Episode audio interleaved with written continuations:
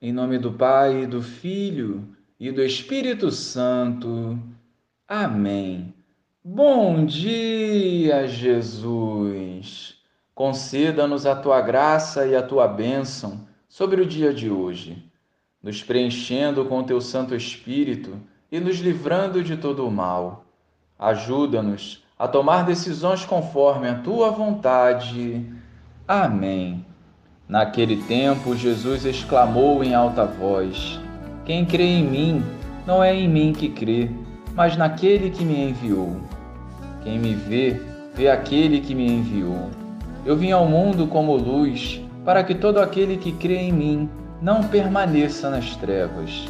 Se alguém ouvir as minhas palavras e não as observar, eu não o julgo, porque eu não vim para julgar o mundo, mas para salvá-lo.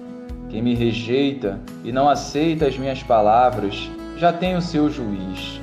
A palavra que eu falei o julgará no último dia.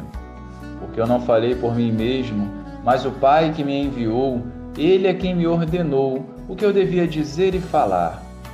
E eu sei que o seu mandamento é vida eterna. Portanto, o que eu digo, eu digo conforme o Pai me falou.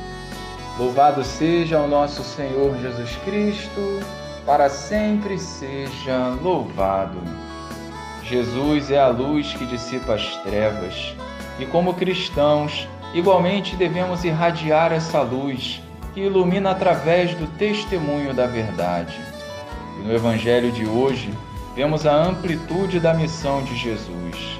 Além de ser luz, é o enviado do Pai que vem para nos salvar e apresenta a promessa da vida eterna.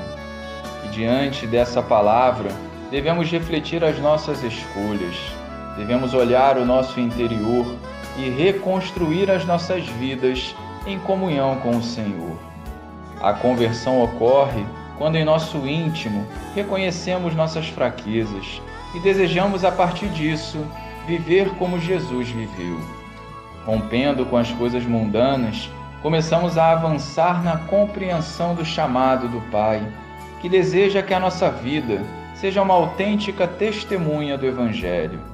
O cristão hipócrita já tem o seu juiz. Quem crê em Jesus se permite moldar por ele e não permanece nas trevas. Vivamos a santidade para que a luz de Cristo chegue em todos os lugares por onde andarmos.